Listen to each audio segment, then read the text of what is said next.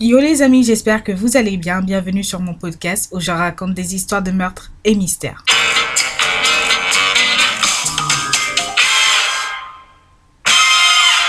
Petit disclaimer avant de commencer, je rappelle que ce podcast s'adresse à un public averti. Ce podcast est déconseillé au moins de 12 ans. Alors aujourd'hui, nous allons parler du Ken et Barbie du crime, aka Paul Bernardo et Carla Omolka. Carla et Paul se sont rencontrés euh, respectivement à 17 et 23 ans.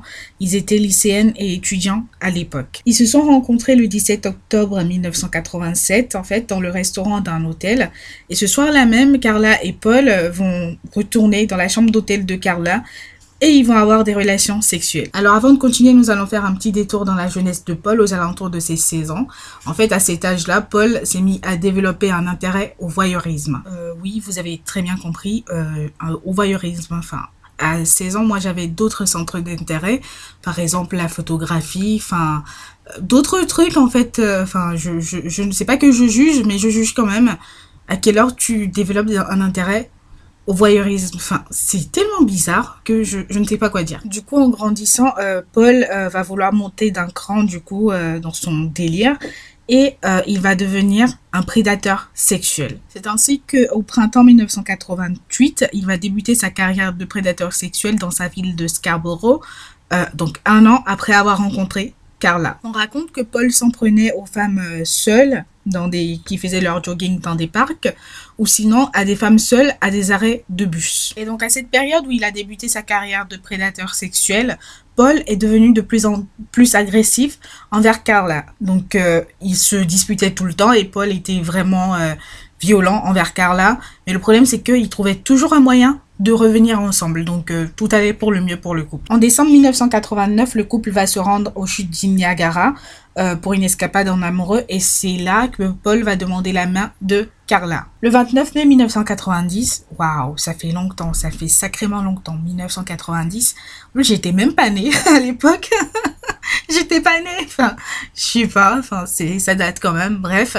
Donc, euh, le 29 mai 1990, la police de Toronto va ressortir un dessin, du coup, qui est censé représenter le prédateur sexuel de Scarborough, celui qui s'en prenait aux femmes dans les parcs ou aux arrêts de bus. Ce qui va se passer, c'est que les amis de Paul, ils vont, quand ils vont voir le dessin, ils vont se dire, hmm, attendez. Donc, ils vont se dire entre eux, attendez, attendez. Est-ce que toi, t'as vu le dessin ou pas? Parce que ça ressemble sacrément à Paul, notre ami, notre cher Paul.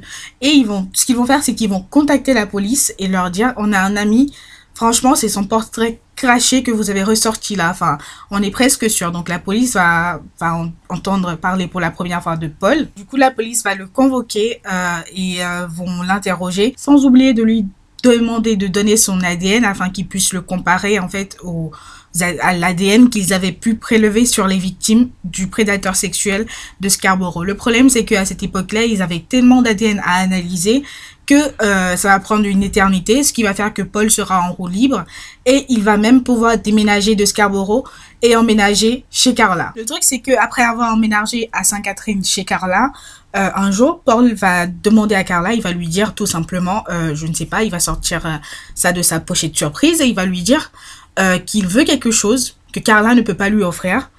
Et cette chose, c'était une fille vierge. Ah Mais pourquoi? Enfin, pourquoi? Je ne sais pas. Bref, donc, euh, Carla n'étant plus vierge, la seule chose vierge qui était proche de Carla était sa petite sœur de 15 ans, Tammy. Vous voyez un peu le délire? Sick. Donc Paul va mettre la pression à Carla euh, au point où elle va accepter du coup de lui donner la, la virginité de sa sœur en guise de cadeau de Noël. Enfin, il y a plein d'autres trucs à offrir aux gens à Noël. Je, je, enfin, bref, c'est ainsi que le 23 décembre 1990, pendant que toute la famille dormait, le couple va décider en fait de droguer Tammy euh, en lui proposant des boissons que Tammy va accepter. Enfin, parce que t'es avec ta sœur et son, son copain. Enfin, tu te sens en sécurité. Tu vas pas soupçonner quelque chose. Donc, ils vont droguer la fille et Paul va en abuser. Et quand Paul aura terminé, euh, il va demander à Carla tiens, c'est ton tour. Donc elle aussi va abuser de sa sœur. Et ce qu'ils vont faire, c'est qu'ils vont tout filmer. Enfin, vous voyez, je les déteste, ces deux-là. Je les hais. Franchement, je les déteste. Le problème, c'est que euh, Tammy va commencer à vomir et à s'étouffer. C'est là que le couple va habiller Tammy et appeler une ambulance. Une fois à l'hôpital, euh, bah, les médecins vont prononcer le décès de Tammy et ils vont conclure à une mort naturelle. À quelle heure tu meurs? Naturellement à 15 ans en vomissant et en t'étouffant. Vous voyez, tout le monde a ses parts de responsabilité dans cette histoire. Et donc, après le décès de Tammy, euh, le couple va emménager dans leur propre appartement. Et c'est là que les abus de Paul envers Carla vont augmenter d'un cran. Paul va aller jusqu'à lui avouer, du coup, à Carla qu'il était le prédateur sexuel de Scarborough.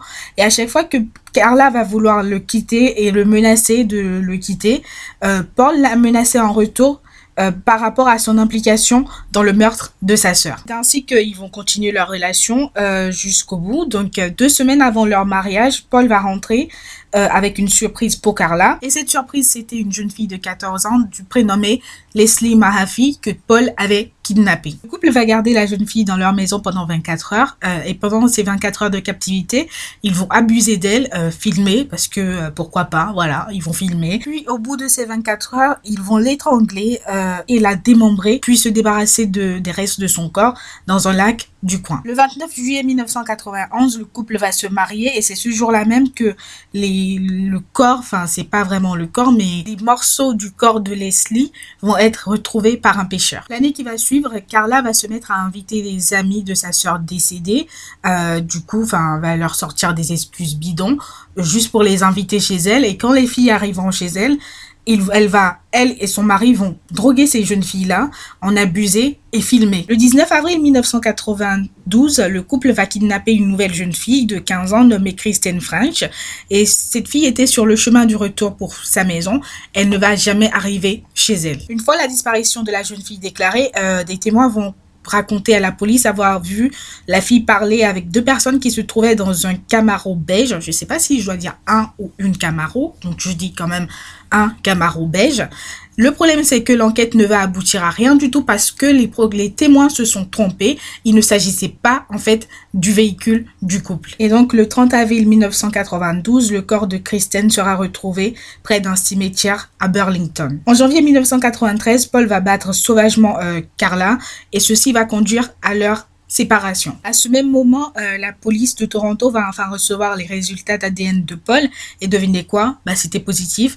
Paul était bien le prédateur sexuel de Scarborough. Carla, euh, s'étant rendu compte que les taux se resserraient autour des, deux, autour du couple, elle va se rendre à la police et décider de témoigner contre Paul pour une remise de peine. Donc une fois à la police, Carla va parler, va leur raconter tout ce qui s'est passé depuis le début, euh, depuis le meurtre de sa petite sœur, jusqu'à début 1993 où ils étaient encore ensemble. Carla va aller beaucoup plus loin, elle va parler à la police des cassettes, donc des films que Paul faisait à chaque fois où ils agressaient sexuellement une jeune fille. Le 17 février 1993, Paul euh, sera arrêté, mais le problème c'est que la police ne va pas retrouver ces cassettes-là, les films dont Carla leur avait parlé.